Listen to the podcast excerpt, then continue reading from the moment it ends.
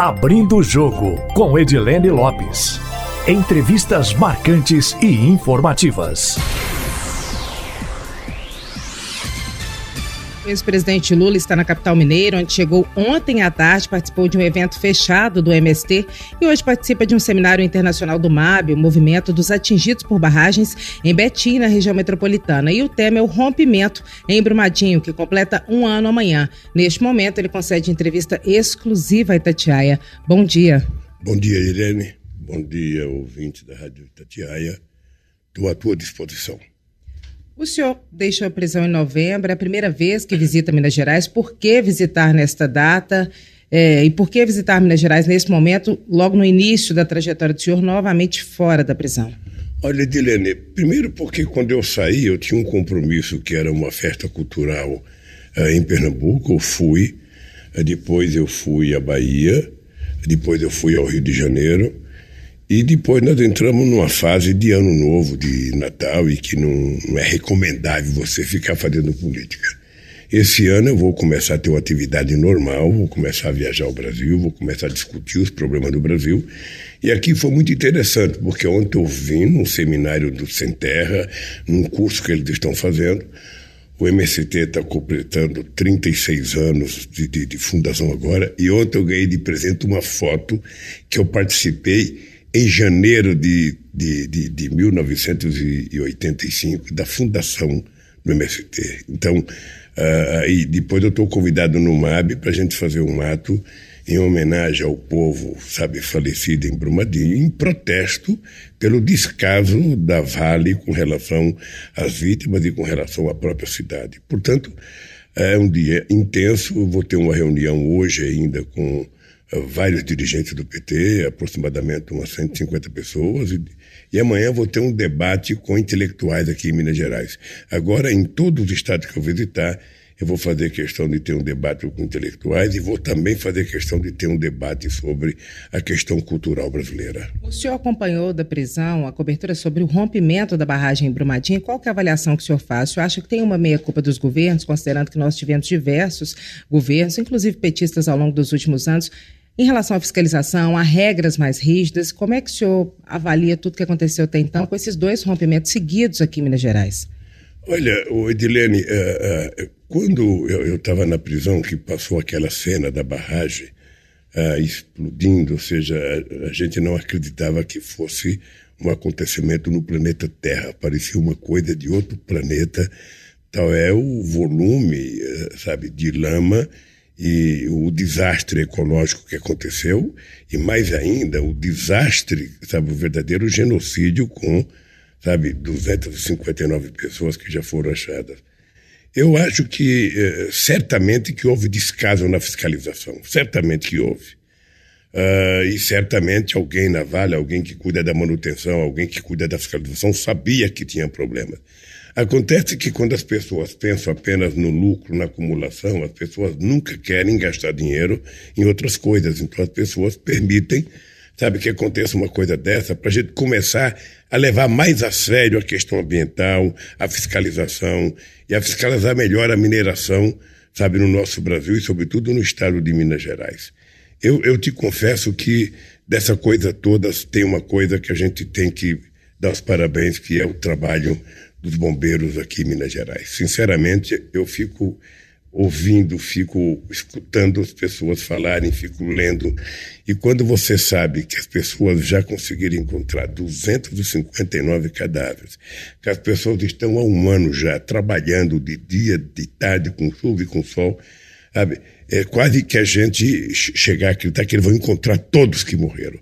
Eu acho que merece parabéns, acho que cada homem, cada mulher, cada pessoa que trabalhou no resgate merece, sabe, uma homenagem profunda da sociedade brasileira, porque tentaram fazer uma festa, tentaram fazer um, uma, uma, fotografia trazendo gente de fora, quando na verdade o que vale são as pessoas de dentro, que conhecem o solo, que conhecem as pessoas, que trabalham com alma, e eu acho que eles merecem a ser reconhecidos nacionalmente pelo trabalho digno que fizeram. Nesse mais de um ano e meio que o senhor passou na prisão, em algum momento o senhor acreditou que o senhor poderia morrer na prisão, não seria solto jamais? E qual notícia externa ou relacionada ao universo do senhor, relacionada à política nacional, que mais impactou o senhor quando o senhor estava lá? O que, que o senhor pensava?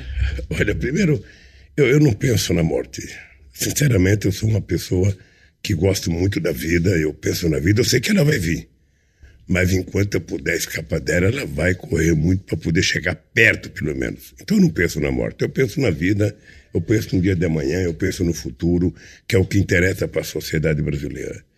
Eu, eu, fiquei, eu fiquei muito, muito, muito chateado, muito triste com a mentira do meu processo e, sobretudo, quando o ministro Barroso me proibiu de ser candidato. É importante lembrar que quando eu fui preso, eu fui preso porque eu me entreguei à Polícia Federal, porque eu poderia ter saído do Brasil, eu poderia ter ido para uma embaixada, eu poderia ter ido para um outro país. Eu resolvi me entregar porque eu precisava desmascarar o Moro. Eu precisava desmascarar os procuradores da Lava Jato. Eu precisava de, de desmascarar aqueles que mentiram contra mim. Aqueles que continuo contando mentira, então eu não vou fugir, não. Eu vou ficar aqui na barba deles, fui para a Polícia Federal consciente que eu tinha uma tarefa. E eu tinha certeza que eu poderia ser candidato, porque até então as pessoas poderiam ser candidatos subjúdices. Quando de repente o ministro Barroso toma uma decisão de que eu não posso ser candidato. Realmente eu fiquei baqueado porque eu tinha crescido 16 pontos depois que eles me prenderam. E, e, e eu queria fazer da prisão sabe, uma, uma fotografia, sabe, do Brasil uh, que nós construímos, do Brasil que foi o melhor período de inclusão social da história de 500 anos.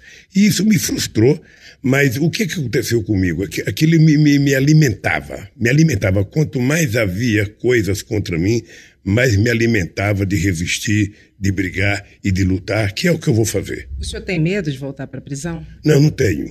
Não tenho. Você acha que pode acontecer, veja, por mais que o senhor tenho, não tema? Eu trabalho com a perspectiva, porque eles abriram uma série de inquéritos, uma mentira atrás da outra, e eu sei o que, que eles querem, desde o impeachment da Dilma, eu sei o que está por detrás dos interesses econômicos das grandes potências nesse país, eu sei o interesse que tem por detrás de desmontar a Petrobras, de desmontar as indústrias de engenharia. Ou seja, nós já tivemos um prejuízo econômico de 142 bilhões de reais. Que interesse é esse? É o interesse econômico, o interesse nas nossas empresas, o interesse em desmontar aquilo que o Brasil está virando uh, competitivo. Por exemplo, a indústria de engenharia, de engenharia brasileira, ela pode ter cometido erro se um dono de uma empresa qualquer, sabe, praticou um roubo. O que, que se faz no mundo moderno? Você prende o dono da empresa e permite que a empresa continue trabalhando, gerando emprego e pagando salário. Aqui não. Aqui o Ministério Público e a Justiça quebraram as empresas. Agora, quem vai entrar no lugar dessas empresas brasileiras? Empresas estrangeiras, notadamente americanas. Quando você destrói a indústria naval, o que está por detrás disso? Você comprar navio em Singapura, comprar navio na China, ao invés de você produzir, gerar empregos aqui. E isso é o que mais aconteceu aqui e é contra isso que eu me insurjo, porque eu acho que você pode prender 50 empresários, você pode prender 50 políticos. O que você não pode é destruir as empresas que geram empregos e que geram riqueza para o país. O senhor acredita que vai conseguir anular o resultado dos julgamentos do senhor até então, recuperar os direitos políticos e pretende concorrer em 2022? E o senhor acha que pode ter como adversário, por exemplo, o juiz Sérgio Moro? O senhor acha que ele vai se candidatar? Ô, ô Helene, já há hoje uma unanimidade internacional entre juristas, entre políticos de todo de toda a Europa, entre políticos, inclusive nos Estados Unidos, gente do Partido Democrata, juristas, pessoas como, sabe, uh, uh, uh, os candidatos democratas, deputados que assinaram abaixo assinada em minha defesa, há uma unanimidade nacional e internacional da minha inocência. O que que existe? Existe uma campanha massiva de sustentação da mentira, porque a mentira foi muito grande, e você não, não, não, não, não vai aceitar desmenti-la rapidamente. Então, eu, eu posso ser condenado outra vez e vou resistir do mesmo jeito, e vou brigar do mesmo jeito, e vou denunciar do mesmo jeito, porque o meu desafio é o seguinte: eu já provei a minha inocência. Eu desafio o Moro, ele agora é ministro, eu desafio o, o, Ministério Público da Lava Jato, a Força Tarefa, a provar à sociedade brasileira um erro cometido por mim Se provarem um erro cometido por mim, fica claro que eu cometi um erro, então eu pagarei. Mas enquanto não mostrarem um erro que eu cometi, eu vou desmascará-los, de chamá-los de mentirosos, porque é o que eles são, na verdade. O senhor acha que recupera os direitos políticos e pode concorrer em 2022? O senhor quer Olha, eu vou brigar por isso porque está acontecendo no Brasil hoje tudo aquilo que nós denunciávamos na minha defesa. Quando o Intercept surge há seis meses atrás, fazendo as denúncias das gravações que o Glenn teve acesso, ou seja, aquilo vinha apenas referendar e confirmar tudo aquilo que a gente tinha escrito na minha defesa. Como é que o senhor avaliou a denúncia do Ministério Público Federal contra o Glenn e o senhor acha que o Moro pode ser candidato? É o maior ato de perseguição política a um jornalista que eu tenho conhecimento na história do Brasil. Ou seja, ao invés do Ministério Público se explicar a opinião pública, ao invés do Moro se explicar a opinião pública, eles resolvem tentar, como todos os ditadores, calarem aqueles que denunciam, aqueles que gritam, aqueles que não aceitam o abuso. O Glenn prestou um grande serviço à democracia e à imprensa brasileira e, lamentavelmente, eles não querem que a sociedade saiba das mentiras que eles contaram. Nossa entrevista está quase terminando. Em 2022, se o senhor for candidato, já saiu uma pesquisa recente mostrando Bolsonaro, o senhor, o Ciro e o Moro em quarto lugar. O senhor acredita que o senhor vai enfrentar quem? O senhor acredita que o Moro estará nas urnas também? Eu acho que ele quer estar. A denúncia contra mim é o pretexto mais forte de que ele já era político naquela época, de que a toga só valeu para cobertar as mentiras que ele contou. Você está lembrado que quando eu fui prestar depoimento, eu falei, o juiz, ah, você está obrigado a me condenar, porque a mentira já foi muito longe, não tem como voltar atrás. Tá? E eu fui condenado. E qual foi o crime? Fato indeterminado. Ou seja, nem ele sabe o crime que eu cometi. Então, eu não sei se eu vou ser candidato, Ediliano, porque eu tenho 74 anos de idade, daqui a três anos eu vou estar com 77 Uh, tem muita gente nova surgindo. A única coisa que eu quero é continuar tentando melhorar o nível de consciência da sociedade brasileira para que o povo não se deixe enganar. Nas eleições de 2018, a novidade era as pessoas dizerem: eu não sou político, eu não sou político. O Bolsonaro conseguiu passar para a sociedade brasileira que depois de 28 anos de mandato, ele não era político.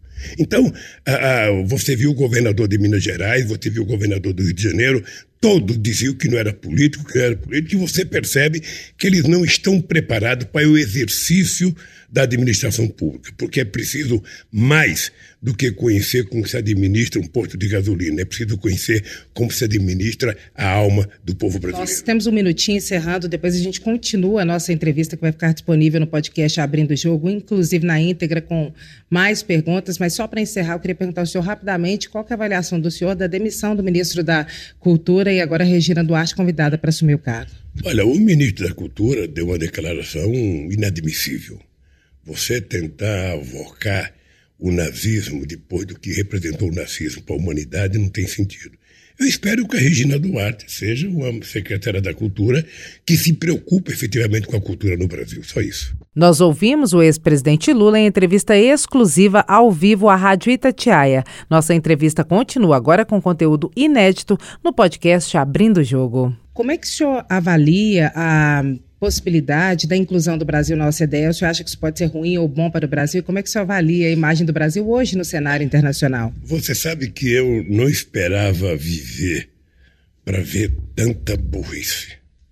Porque eu, quando presidente, cansei de ser convidado para ir para a OCDE e não quis entrar no OCDE. Ah, na mesma época, a Argentina cansou de ser convidada e não quis entrar na OCDE. Olha, o que é a OCDE? A OCDE é um clube de ricos que querem convidar um país pobre como o Brasil para ir na festa, mas não participar da festa. Ou seja, o Brasil precisa cumprir tantas coisas para poder participar da OCDE, que é como se fosse uma pessoa convidada para o aniversário e dizer: ó, você vai para o aniversário, mas você não pode cantar parabéns, você não pode comer bolo, você não pode tomar guaraná, só vai estar na festa. Eu, sinceramente, não sei, não sei o que que a enturragem do governo Bolsonaro briga tanto para estar na OCDE o Brasil não vai ganhar absolutamente nada a não ser passar vergonha, porque uh, o, o, Brasil que precisa, na verdade, é conquistar a sua, a sua soberania, é o Brasil virar, sabe, um país que, que possa ser determinante nas suas decisões políticas e não ficar achando que a OCDE vai ajudar, que o Trump vai ajudar. Não vai ajudar. Quem vai ajudar o Brasil é o Brasil. É os empresários brasileiros, os governantes brasileiros e o povo brasileiro. Ninguém mais vai ajudar o Brasil. Como é que o senhor avalia as relações internacionais do Brasil hoje, a imagem do Brasil fora do país? É muito triste, é muito triste. Eu vivia, Edilene, possivelmente um dos momentos mais extraordinários das relações internacionais do Brasil junto com o ministro Celso Amorim e junto com todo o governo. Você veja que nós saímos de 100 bilhões de dólares de balanço comercial para 500 bilhões de dólares. Você veja que o Brasil participava do G8, eu fui o único presidente brasileiro a participar de todas as reuniões do G8. O Brasil ajudou a criar o G20, o Brasil era respeitado, sabe, na China, na Rússia, o Brasil ajudou a criar os BRICS, o Brasil ajudou a criar o IBAS, o Brasil ajudou a criar o Unasul, o Brasil ajudou a criar a CELAC, o Brasil ajudou a fortalecer o Mercosul. Ou seja, o, o, Brasil criou a Unasul, o Brasil era protagonista internacional. Eu não sei se você viajou para o exterior no tempo do meu governo, que era motivo de orgulho mostrar o passaporte quando os policiais pegavam e descobriam que era do Brasil. Agora está uma vergonha, porque o governo não se respeita, porque o governo não respeita ninguém, porque o ministro das Relações Exteriores maltrata todo mundo, não gosta do continente africano, é subserviente à Europa e aos Estados Unidos. Ou seja, é, é, na verdade, o Brasil não tem política externa hoje. O que o Brasil está fazendo é destruindo os bons conceitos que nós construímos no tempo do meu governo. O senhor participa em apoio às eleições municipais nesse ano? Como é que vai ser a jornada do senhor? O que, que o senhor prevê aqui para Minas Gerais? Já tem um, um candidato, o senhor conhece o quadro aqui de Minas Gerais e a situação do governador Fernando Pimentel, que recentemente foi mais uma vez condenado por tráfico de influência. O senhor acha que atrapalha o PT? Olha, eu acho que não atrapalha. Eu acho que o Pimentel tem que brigar o tempo inteiro. A gente não pode se calar diante de uma denúncia de corrupção, principalmente quando você tem consciência que você é inocente. Ou seja, eu, eu, eu acho que eu posso até dizer um, uma coisa aqui que algumas pessoas podem não gostar. Cachorro que enfia o rabo no meio das pernas, sabe, quando o outro late, não vai ganhar briga. Então é preciso, é preciso brigar, é preciso se defender.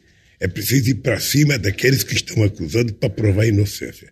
O PT é um partido forte em Minas Gerais. O PT pode ganhar muita cidade, o PT pode disputar Belo Horizonte, pode disputar Contagem, Juiz de Fora, Betim, sabe? Tanta, tanta cidade, Ouro Preto, São João del Rei, Uberlândia, Uberaba, ou seja, uh, o, o que é importante é que o PT esteja aberto a escolher sempre aquele candidato que tem melhores condições de disputar as eleições e esteja disposto a fazer alianças com partidos que têm similaridade com o PT, né? sobretudo os partidos de esquerda. Eu acho que o PT vai escolher bons candidatos e acho que o PT tem que compreender uh, que para a gente recuperar o prestígio que o PT já teve em Minas Gerais, a gente tem que muitas, mas muitas madrugadas no comércio, na porta de fábrica, nos pontos de ônibus, sabe, conversar com o nosso povo para que ele volte a ter crença no PT e que volte a acreditar que o PT pode melhorar a vida dele nas cidades e no Estado. Então, já está ocorrendo uma mudança. Depois que o senhor saiu, qual foi a orientação que o senhor deu? Qual foi a diretriz? E como é que está com o Ciro Gomes? O senhor já teve com ele, já conversou com ele? Acha que é possível unir a esquerda tendo ele no grupo? Ou isso é impossível? Eu, eu, eu, eu já cansei de falar inúmeras vezes, eu tenho um profundo respeito pelo Ciro Gomes, sou grato ao trabalho que o Ciro Gomes fez uh, no meu governo, mas o Ciro Gomes anda ultimamente meio azedo, ou seja, ele não está querendo conversar com a esquerda, ele está fazendo sinais para o pessoal mais conservador, para os ex-eleitores do, do, do, do, PSDB. Ou seja, mas eu, eu particularmente não tenho nada contra ele, mas eu acho que o PT eh, e os outros partidos de esquerda têm nomes muito interessantes para disputar as eleições Acho que o PT de Minas Gerais pode sair fortalecido nas eleições municipais de várias cidades na Grande Belo Horizonte, no interior de Minas Gerais. E, e, e eu, particularmente, quero andar nas cidades mais importantes de Minas Gerais. Acho que o PT tem que ter candidato em todas as cidades que tem rádio e televisão, que é a oportunidade de você defender um programa, mostrar o que o PT fez nas prefeituras, mostrar o que o PT fez quando foi governo desse país e mostrar o que você pretende fazer daqui para frente nas cidades. O PT não pode perder essa oportunidade. O senhor volta a Minas Gerais ainda nesse ano. Qual que é o cronograma, a agenda do senhor dentro e fora do país nos próximos meses? Eu pretendo voltar muitas vezes a Minas Gerais. Aliás, eu acho que poucos políticos nacionais conhecem Minas Gerais como eu conheço. Eu já viajei em todos os vales que você possa imaginar durante muitas vezes. Eu agora estou preparando uma viagem minha para ir a Paris receber o título de cidadão parisense que eu recebi. Eu já tenho de Belo Horizonte, já tenho do estado de Minas, agora uh, tenho de Paris. E, e, e, eu tenho algumas viagens que eu pretendo fazer para Espanha, para Portugal, para Alemanha, para Bruxelas. Ah, eu pretendo fazer uma viagem, obviamente que eu sei dos meus processos, nós não temos que pedir autorização, nós temos apenas que comunicar à justiça que eu pretendo viajar. Eu tinha perdido meu passaporte, acabei de tirar meu passaporte, e eu pretendo viajar fora e dentro, fora e dentro, porque é muito importante fazer as denúncias do meu processo no exterior. É, é muito importante que a gente não permita que o mundo esqueça que nós estamos vivendo um momento tenebroso de risco da democracia no nosso país. Se o senhor não for candidato em 2022, o Haddad seria o nome novamente ou tem algum outro nome em mente? O PT tem uma nova liderança ou vai compor com outro partido na cabeça de chapa? Oi, Dilene, o Haddad é um grande nome, é uma figura excepcional é uma pessoa que foi uh, o melhor ministro da educação que esse país já teve. É um, um rapaz altamente qualificado e ele teve 47 milhões de votos. Ele está muito preparado para ser candidato. Uh, o que nós queremos é o seguinte: não é porque você tem um candidato que certamente ele será candidato.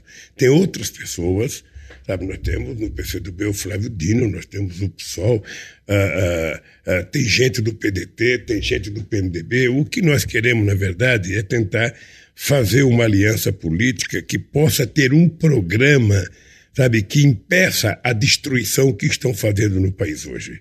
Porque o que eu estou vendo desde que tomou posse o governo de Minas Gerais, o governo Bolsonaro, é só vender. Eu quero vender tal empresa, eu quero vender tal empresa, eu quero vender tal empresa. Não tem uma única palavra dizendo que então, vamos criar tal investimento, vamos fazer tal investimento. Aqui em Minas Gerais, que é o segundo estado mais importante do país, Uh, aqui em Minas Gerais, as pessoas ficaram sem receber 13 terceiro salário, estão recebendo agora. A gente percebe que as pessoas não querem sequer pagar o piso dos professores. Pessoas, a gente percebe que não há investimento e, e, o único discurso é vender as empresas públicas que tem. Essa gente precisa aprender a governar, fazendo com que o Estado adquira condições de induzir o desenvolvimento do Estado. Não é com discurso não é com acusações, é com coisas práticas. E eu acho que o PT sabe como fazer isso e provamos no governo. Essa agenda do senhor aqui em Minas Gerais, o senhor queria em Brumadinho? Vai ser possível? Como é que vai ser? Olha, eu fui convidado para participar de um ato do MAB em Betim. Eu, sinceramente, não sei qual é a atividade. Uh, eu gostaria de ir a Betim, o tempo está muito. de ir a, a, a Brumadinho, o tempo está muito ruim.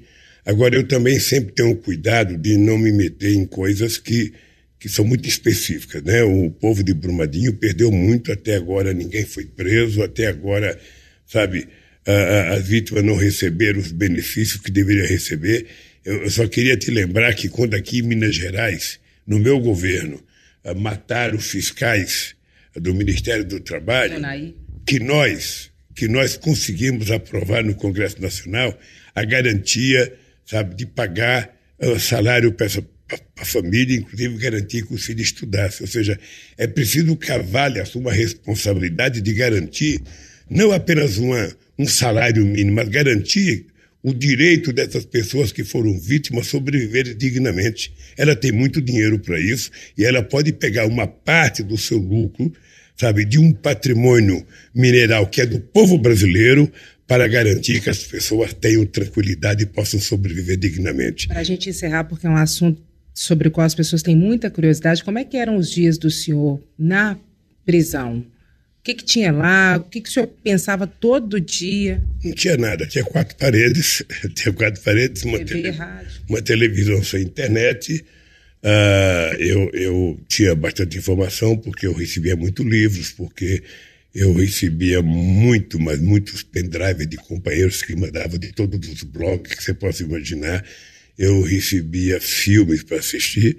Então eu, eu, conseguia sobreviver entre quatro paredes sem permitir que o ódio uh, tomasse conta de mim, porque não é fácil, não é fácil você ver na televisão as pessoas que te condenaram, as pessoas que mentiram a teu respeito, uh, em liberdade e você preso. Ou seja, é por isso que eu resolvi, Edilene, lutar mais e me dedicar muito a, a defender a minha inocência. Ou seja, quando tentaram me oferecer liberdade, que eu tinha que ter progressão de pena, que eu poderia sair para minha casa, que eu tinha que sair com tornozeleira, eu, eu disse o seguinte: ó, primeiro, eu não troco a minha dignidade pela minha liberdade. Segundo, eu não sou pombo correr para colocar tornozeleira. Terceiro, a minha casa não é cadeia. Eu quero sair daqui com inocência plena. E é isso que vai acontecer, porque eu vou brigar até os últimos dias da minha vida. Nem no momento da morte do neto do senhor e do irmão, o senhor sentiu raiva pela impossibilidade de não sair? Eu senti raiva, senti um pouco de pena. Eh, no caso do meu irmão, tomaram uma decisão absurda, ou seja, ao invés de eu visitar o corpo do meu irmão, queria que o corpo do meu irmão fosse me visitar. Ou seja, autorizaram eu ir a São Paulo desde que eu fosse no quartel do Exército, desde que meu irmão fosse lá no quartel. Você imagina pegar um caixão, na cidade de São Bernardo do Campo, a 23 quilômetros, e levar para me visitar. Não era eu que ia visitar meu irmão, era ele morto que ia me visitar. Eu achei um desaforo, resolvi não ir, e depois veio o castigo da morte de um neto de sete anos que é inexplicável, sinceramente é inexplicável. Uh, uh, até hoje acho que nem eu, não é fácil superar a morte de uma criança, mas tudo isso é uma provação. Eu, eu sou um homem que crê em Deus. Edilene, tudo que acontece comigo, eu acho que tem uma razão. Sabe? Sempre teve. Teve a razão que me fez nascer, teve a razão que me fez vir para São Paulo com sete anos de idade, teve a razão da necessidade que a minha mãe passou para criar oito filhos, sabe? E, e, e, e, Deus foi tão justo comigo que me fez, sabe, ser presidente da República, saindo de Garanhuns e virar presidente da República não é uma coisa qualquer, não é um poder de inteligência de um homem ou a força só de um partido. Eu acho que tem o dedo, sabe, maior que me permitiu isso. Então, essa crença que eu tenho em Deus me fez ter paz. Nos momentos difíceis, no momento de raiva, no momento de injustiça, no momento de sofrimento da minha família, eu, eu, eu, eu sabe, uh, conversava, sabe, as minhas orações e eu conseguia me controlar e mudava de pensamento, ia ler um livro, qualquer coisa. Eu não desejo para ninguém o que aconteceu comigo, mas eu quero te dizer, Direne, que a minha disposição é continuar brigando. Eu, você sabe que eu poderia ter fugido do Brasil, poderia ter. Eu resolvi ficar. E vou ficar.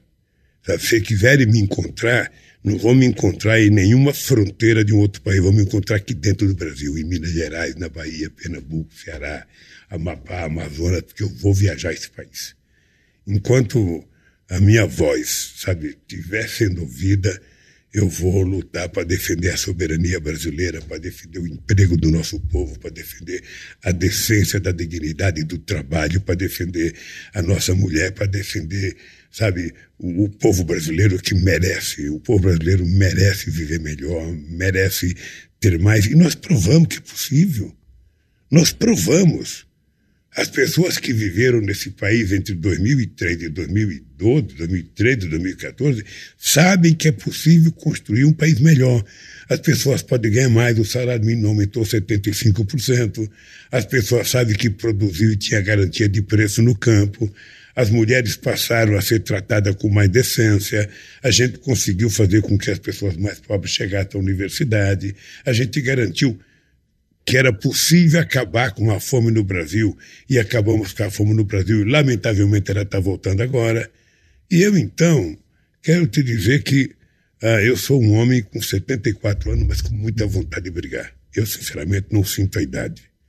Eu não sinto a idade. Se tem uma coisa que eu tenho orgulho e agradeço a Deus é que é, nas minhas costas não ter o peso de 74 anos. Tenho energia e muita disposição de brigar. Por isso eu estou feliz, Edilene, por isso é que eu estou feliz de te encontrar e dar uma, acho que é a quinta entrevista que eu estou dando para você.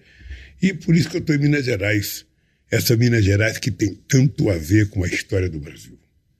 Sabe? Então, é uma alegria poder ter falado aos ouvintes da Itatiaia nesse microfone tão famoso que tanta gente gosta de falar e está falando junto de uma pessoa da tua competência e da tua respeitabilidade. Muitíssimo obrigada pela entrevista. Então, obrigado a você e obrigado aos ouvintes da Itatiaia.